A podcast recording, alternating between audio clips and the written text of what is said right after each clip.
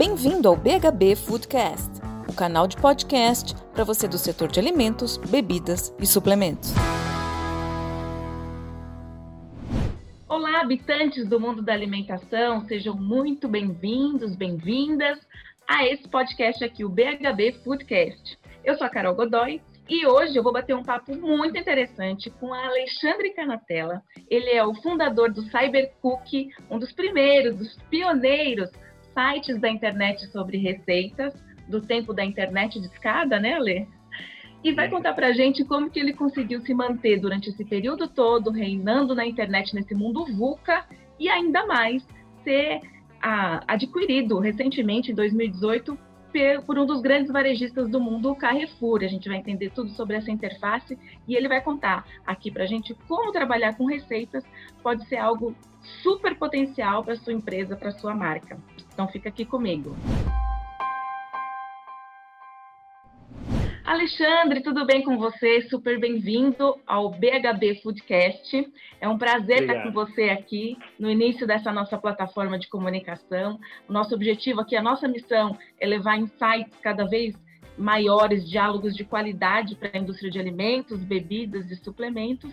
E a gente não pode passar por isso sem falar de receitas, e por isso a gente lembrou com muito carinho de você, de toda a sua história, trajetória, e queria te convidar aqui para esse papo. Eu agradeço a tua presença.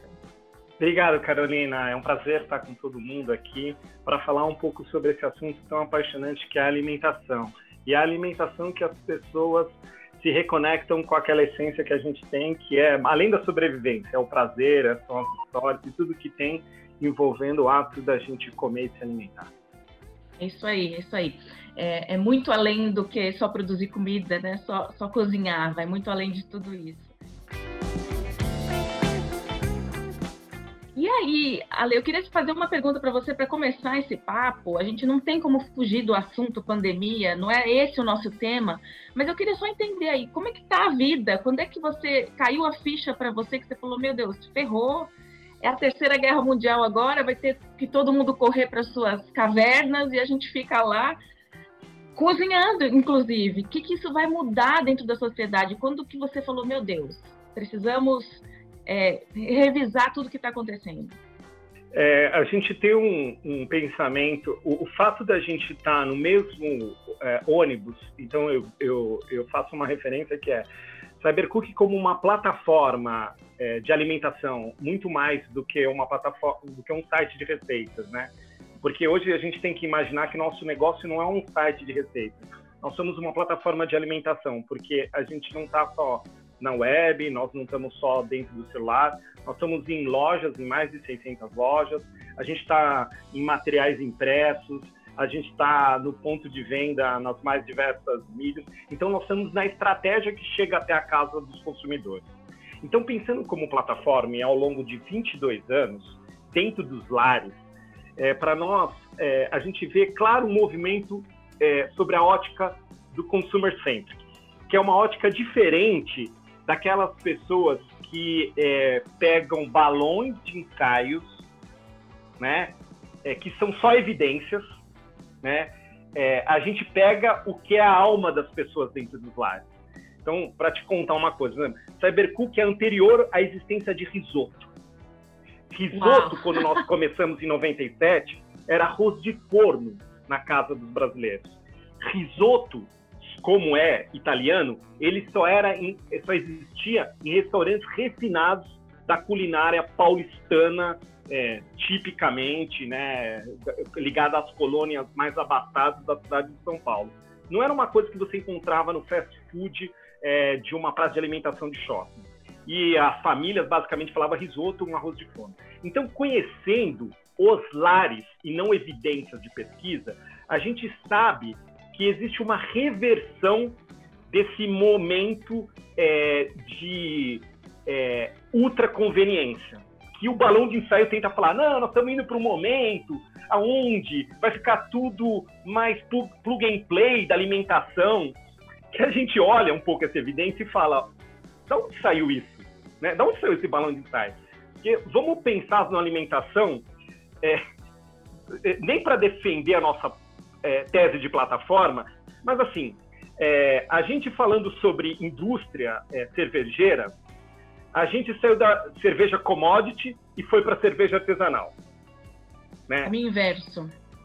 Né? É, a gente, Começou a gente, é artesanal, industrializou e depois voltou para artesanal. É, para uma cerveja mais demorada, né? Para uma outra. Vamos falar sobre o pão. Né? A gente quis fazer um pão que né, é, é, du, é, durasse mais e cada vez mais a gente teve pessoas tentando fazer um pão de fermento levain, vendeu mais livro. Quer dizer, então, ainda que sejam nichos, esses nichos uhum. representaram parte da cultura. Se você pensar sobre sociedade, nós nunca vamos deixar de ser convenientes. Nós nunca deixaremos de ter soluções. Mas dizer que isso alimentará a massa crítica da população é um ledo engano. Por quê? Porque isso tem custo. Tem custo financeiro e tem custo para a saúde. As sociedades que ousaram a colocar a alimentação no piloto automático, isso se chamou um preço alto à saúde, né? É, quer dizer, aonde a gente colocou o piloto automático dentro de um processo de fast food sem limites ou de takeaway sem limites, a gente chamou uma responsabilidade muito grande ao custo de saúde. Quando a família parou de se alimentar é, pensando em sentar e entender o processo de alimento é, como um ato político, a gente parou de pensar quando a gente estava comendo no restaurante sobre de onde vem esse alface, de onde vem essa carne, né? Como é que está aquele cozinheiro dentro da cozinha? Que é todo um processo dentro da cadeia de alimentação, né? Então, uhum. a, a gente já estava se reconectando com a alimentação. E essa reconexão é a partir dos lares. Né? Então, nós estamos falando sobre ecossistema, onde os lares, na verdade, são o coração. Né? Tá. Então, é, é, é, é não tem como dizer assim, é, os tipos de besteiras do tipo a alimentação fora de casa vai ficar mais barata e mais conveniente do que a alimentação em casa. Nós vamos chegar em casa agora e vamos querer apertar o nosso canal de stream é, e vamos querer é, mais é aproveitar. Aonde? Nas capas de revista? Nos blogs é, é de innovation de VUCA? É só no nosso mundinho apertado da digital transformation porque isso não conversa com a população.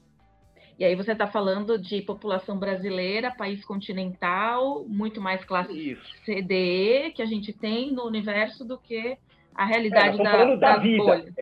É, nós estamos falando da vida, né? Da vida, né? É, é, o, que, o que acontece é que a gente costuma reproduzir o nosso mundo, né? É, estando num, num, numa plataforma de milhões de pessoas e num grupo econômico como o Carrefour, uma responsabilidade de alimentar milhões de pessoas, né, liderando o varejo, liderando o varejo alimentar, a nossa ambição é proporcionar uma alimentação, por exemplo, como o Grupo Econômico Carrefour, é, mais saudável e acessível para todos. A palavra para todos muda tudo. Né? Então, nós estamos falando sobre é, criar uma oportunidade de repensar essa alimentação inclusiva, e aí uhum. não tem como a gente contextualizar, né? Não tem, é, é ah, vamos aqui, stream para todos e ultra conveniência e vamos lá. Não, gente. As pessoas recebem um salário e tem que fazer conta.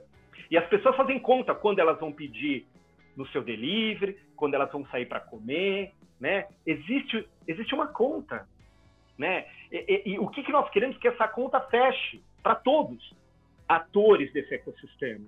E esses racionais de conveniência, é, eles, eles têm que serem produzidos é, com é, sustentabilidade para quem produz, para quem entrega, né, a logística, para quem vende e para quem consome. E as reproduções, né, é, que são é, reproduções, estando na área de transformação há 22 anos, o que eu gosto da área de transformação é assim, sai todo mundo para um lado, sai todo mundo para o outro. E aí, daqui a pouco, o que acontece? cai tudo, aí volta, né? Assim, então, e eu tô aqui na janela do ônibus, né? Olhando aqui essa viagem. O que é o, o importante é que tem constância, né? Há 22 Isso. anos a gente tem constância. E a gente vê, né, essas, esses, esses solavancos acontecendo, que vai todo mundo para um lado, e a capa da revista vai para o outro, e aí o blog vai para o outro, e depois é o podcast. Mas o que é importante é que a gente sabe que o coração da alimentação está nos lares. e principalmente na cabeça das pessoas. E essa evolução é o mais interessante. O que aconteceu na pandemia é que nós voltamos à essência do que é essa evolução. Né? O que nós acontecemos na quarentena é que nós voltamos ao que nós somos, né? Então, particularmente, né, as pessoas falaram muito sobre a tese de caverna, né? Que é a tese é, platônica da República, né? O livro de Platão, que consiste é, onde Platão pega a tese é, de um homem que foi para as cavernas, né? Aonde remete a, um, a uma coisa muito próxima do que a gente está, né? Então, nós tínhamos o perigo é, lá fora, né, na, na, época das cavernas, que nos ameaçava, então a gente caçava e entrava para a caverna para cozinhar. A mesma coisa nós temos agora, é, nós temos um vírus lá fora, então a gente sai capturar o alimento e, em tese, nós produzimos, é, esse, processamos esse alimento em casa para que a gente coma. Para que a gente coma.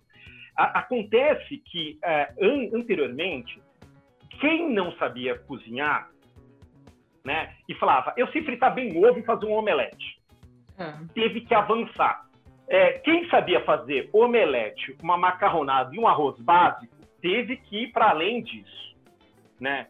E quem sabia cozinhar muito, mas também pegava o seu prato e cada um ia para o seu ambiente da casa sem olhar um no olho do outro, porque um ficava no celular, o outro, sei lá, pegava. Né, as casas no Brasil são pequenas, né? Não é a bolha onde os lares têm vários cômodos e tal, encontravam potência, começaram a sentar junto e entender o alimento. Entender a estocagem, entender a validade do produto. Então nós reconectamos com uma coisa muito importante que é a natureza do que nós somos. Isso será definitivo. Isso não é uma sentença, não é um julgamento. Isso é um fluxo de quem observa a alimentação e as pessoas há 22 anos. Então, existe uma grande oportunidade com a pandemia. Você acha que a pandemia, então, fez essa reconexão e que isso vai perdurar, mesmo depois que todo mundo voltar lá para o mundo de fora, vida relativamente normal, porque a gente não, não, sabe, né? Quando que vai acontecer isso? Vai estar todo mundo de máscara, evitando eventos públicos, talvez evitando aí aos restaurantes por medo ainda. Mas você acha que passando medo, isso vai perdurar? Eu não acho, eu tenho convicção. Primeiro porque a Cybercook trabalha com dados. Né? A gente, é como uma plataforma é, que parte considerável dela é digital, a, a gente é, é, a, se acostumou a, a, ser uma empresa digital. A, claro que existe, é, a gente brinca é, sendo digital que a gente gosta de feelings na música. O que nós trabalhamos é com dados, que dados são parte da matemática exata e ela é o que dá a garantia que nós realmente entreguemos valor aquilo que a gente precisa. E as evidências de dados mostram que é, a gente tem convicção de que isso vai perdurar. Né? Porque o fluxo é, de evidências que nós temos, quer seja no nosso negócio de cybercool, quer seja no nosso negócio de varejo, mostram que as evidências mostram que o clima, é, quer seja de contexto de experiências, quer seja do contexto de aprendizado, quer seja do contexto econômico, do que vai se precisar as famílias, fará com que os lares é, produzam mais alimento nos, na próxima temporada do novo normal, né? É, que eu acho curioso, né? Porque também a gente busca terminologia, né? A gente é, busca encaixar tudo, né? O novo normal. É o novo normal. Daqui a pouco vem o, o, o, o novo, novo normal, né? E, e, e tudo bem, eu não tenho nenhum problema com isso. Mas o que é importante disso é a gente entender que, no final, é o seguinte: vamos explicar essa situação? A gente tem pessoas aprendendo um novo fluxo de cozinhar, fazendo conta e com um novo cenário econômico. Isso vai produzir uma nova equação. É simples. Perfeito. Perfeito. Né?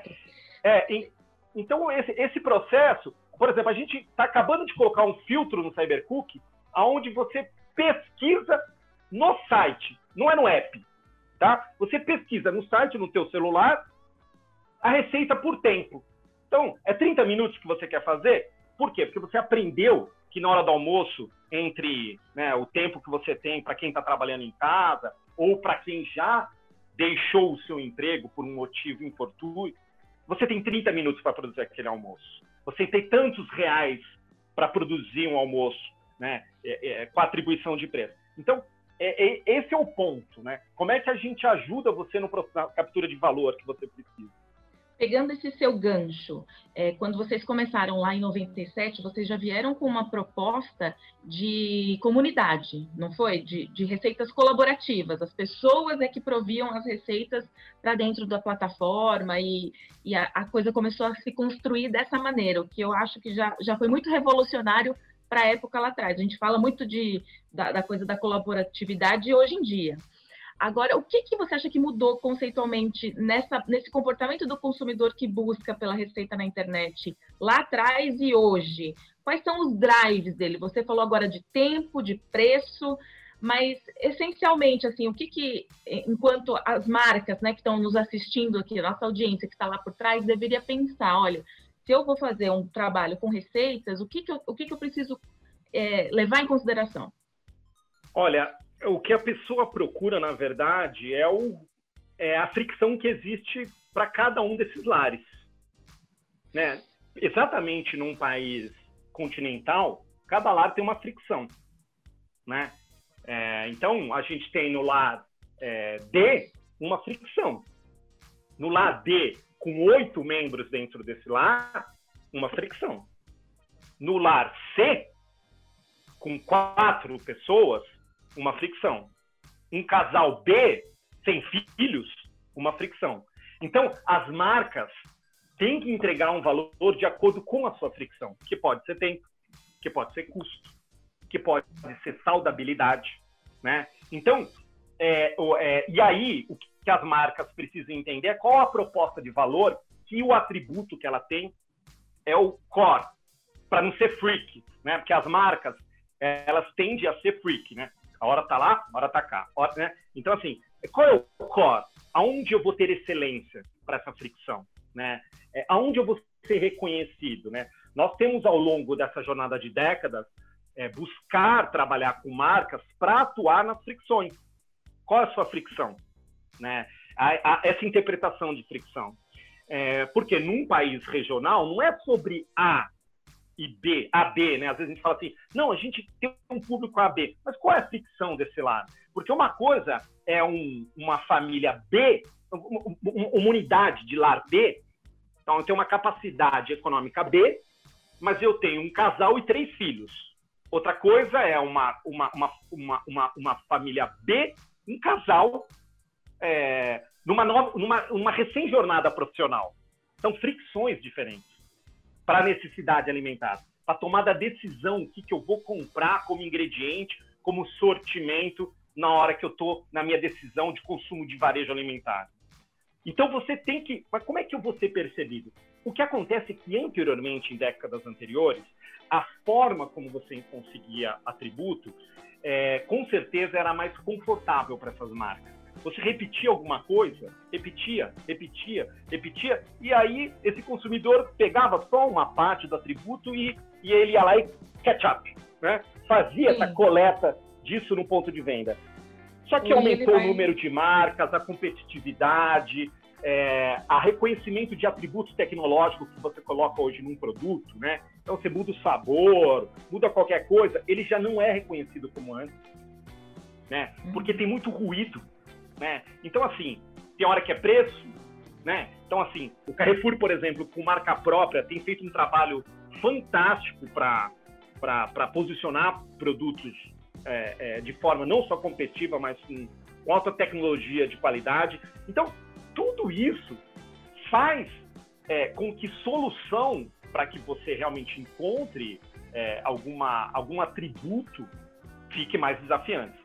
Né? E aí as marcas é, precisam se desafiar, a indústria precisa desafiar, e o desafio é outro.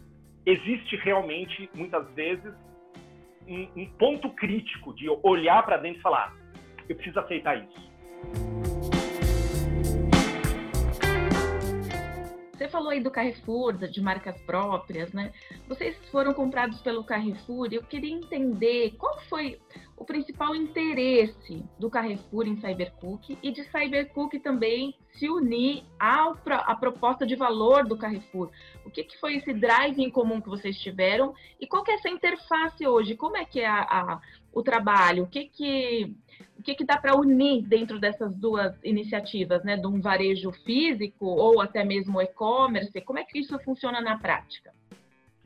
É, primeiro, o Grupo Carrefour é um grupo global, presente globalmente, é, criou um plano, Carrefour 2022, aonde ele, é, entre algumas ambições, deixou muito claro duas ambições que é, nos interessava muito como Cybercook.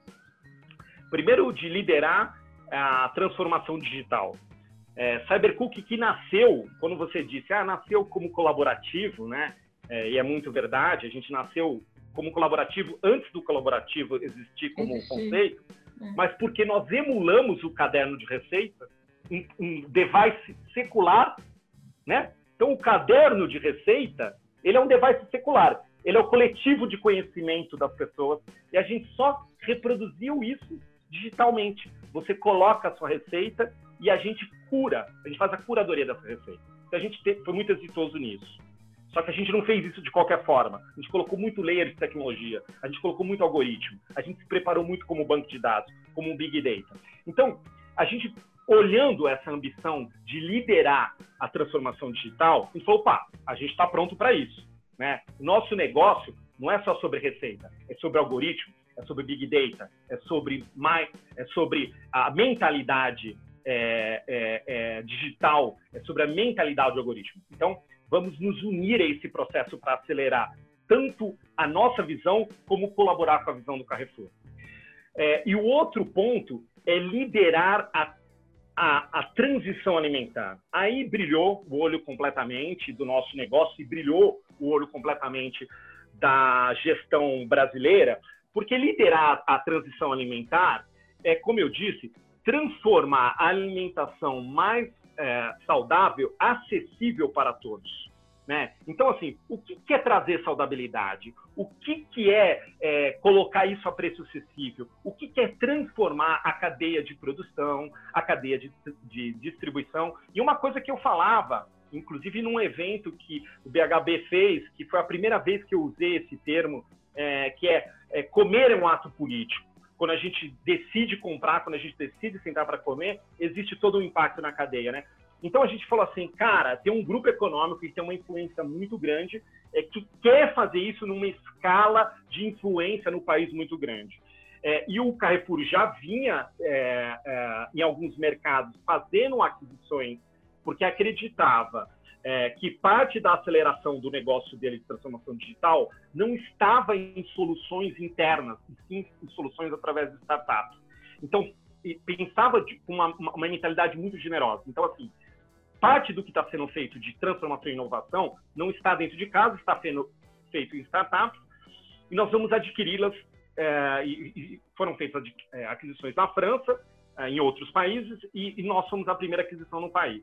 E aí fez a aquisição, manteve CyberCook como uma estrutura independente, mas 100% controlada pelo Carrefour. Isso foi uma modelo muito, muito interessante.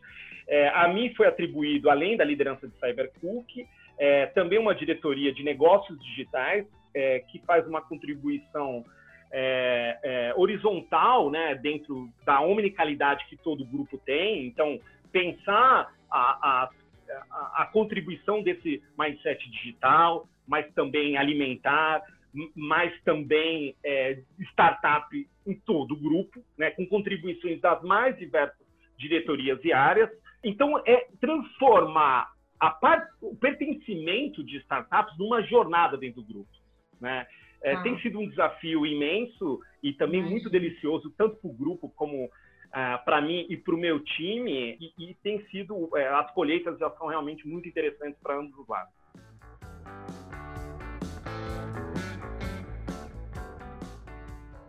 Quando a gente fala, por exemplo, da plataforma, é você, a gente consegue fazer uma conexão com o e-commerce do Carrefour. Existe já essa interface, certo? E eu vi recentemente um dado da Qualibest, até entrevistei aqui o pessoal da Qualibest que fez essa pesquisa, falando que as pessoas que 60% das pessoas, não, o dado é assim, as pessoas não faziam muitas compras online é, de comida, certo? A gente não tinha esse comportamento muito habitual na população brasileira. E depois da pandemia, 60% das pessoas que não faziam ainda não fazem. O que significa que você tem 40% aí já entrando nesse universo é, de compra online. Você pode olhar o copo meio cheio ou meio vazio, né? Como é que é isso para o Carrefour? Como é que está esse cenário hoje, é, frente, junto ao Cybercook, se isso realmente estimula você fazer a compra online? E, e dentro, nesse, nesse, nessa visão da pandemia, se aumentou de fato essas vendas a esses níveis aí de 40%, enfim? É, o Carrefour já relatou durante a pandemia um crescimento do negócio de e-commerce food em três vezes durante o período de quarentena. Né? Então, esse dado já é um dado que nós divulgamos. É, particularmente, é, quem não experimentava por uma certa resistência cultural é, encontrou isso como a solução de abastecimento.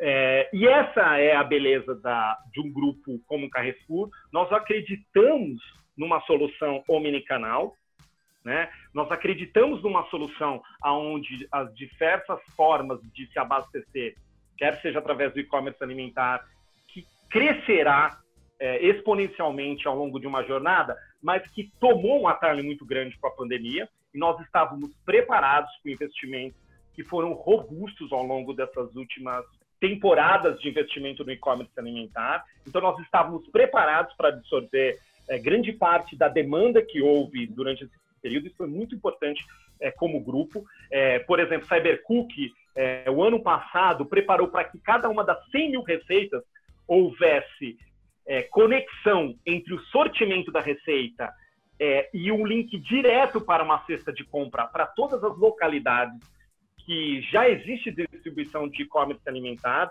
Então, olha que, que ruído resolvido, né? Se você é atendido para e-commerce alimentar e quiser comprar aquela cesta toda, e se quiser tirar alguma coisa, porque sal, por exemplo, você já tem em casa, então você não precisa comprar sal. Você vai lá e tira o sal, né? Então nós resolvemos isso, e você só resolve isso com machine learning, com inteligência artificial, mas a dona Neuza não precisa saber, a Juliana não precisa saber, o Antônio não precisa fazer, o Mariano não precisa saber, mas nós investimos em machine learning, nós investimos em, em inteligência artificial. Então, ao mesmo tempo que nós temos a loja de proximidade, nós temos o hipermercado, uh, então isso é importante as pessoas saberem que a estratégia sempre tem que ser complementar, né? E a transformação passará por esse período de aceleração, né? Todo mundo viu os memes que é, ah, o que, que acelerou mais a transformação? O CEO, ah, o CTO, né? O, o CDO, o Chief Digital Officer ou a quarentena e a pandemia, né? E aí todo mundo é, viu no meme sobre isso, né? O que acelerou realmente foi a necessidade, né? A necessidade de você ser omnicanal. Nós acreditamos e, como grupo, é, temos a convicção de que a jornada do consumo terá o digital, né? não será o digital.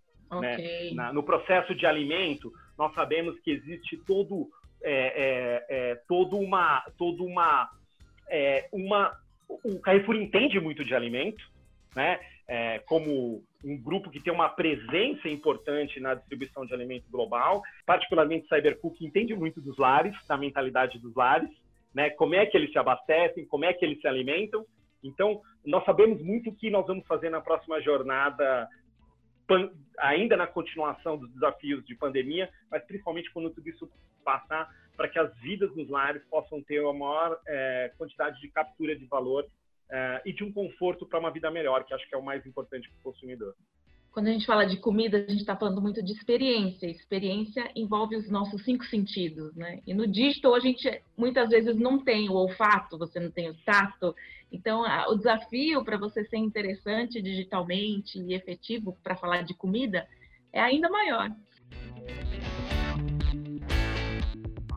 Agora, Ale, para a gente terminar esse papo aqui, que eu sei que você já está em cima da sua hora, é, se você fosse hoje dono de uma marca de alimentos, se você fosse o, o, o cara lá, é, CEO de uma empresa de alimentos, e você precisasse trabalhar nesse, nessa questão de gerar valor, agregar serviços para esses seus consumidores, além de só vender produtos, ou trabalhar no, no, no, no back da, do pacote uma receita pronta, né? Que a gente tem muito ainda, aquelas, aquelas receitas que vêm atrás.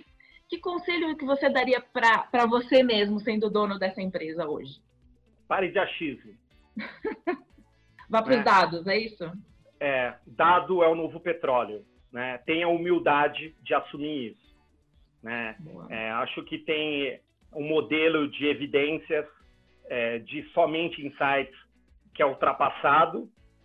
Se você analisar a markup de, de companhias é, que capturaram valor ah, nas bolsas de valores e de empresas que é, conseguiram é, trafegar bem no universo de transformação e, e remunerar os seus acionistas e, e realmente é, encontrar valor para o seu corpo diretivo, o seu workforce de funcionários. É, elas levaram isso um pouco além da boa vontade. Elas realmente, em um determinado momento, tiveram a umidade de entender que o jogo envolve dados, envolve uma interpretação robusta, envolve humildade é, e principalmente de ser ajudado em relação a isso.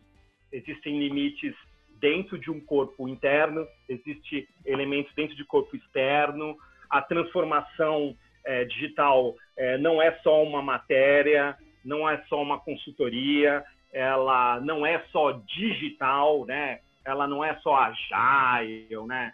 Ela realmente é uma decisão que semana a cada semana, quando você não coloca um alfinete no teu processo, cada quarter você condena realmente esse, essa jornada para captura de valor.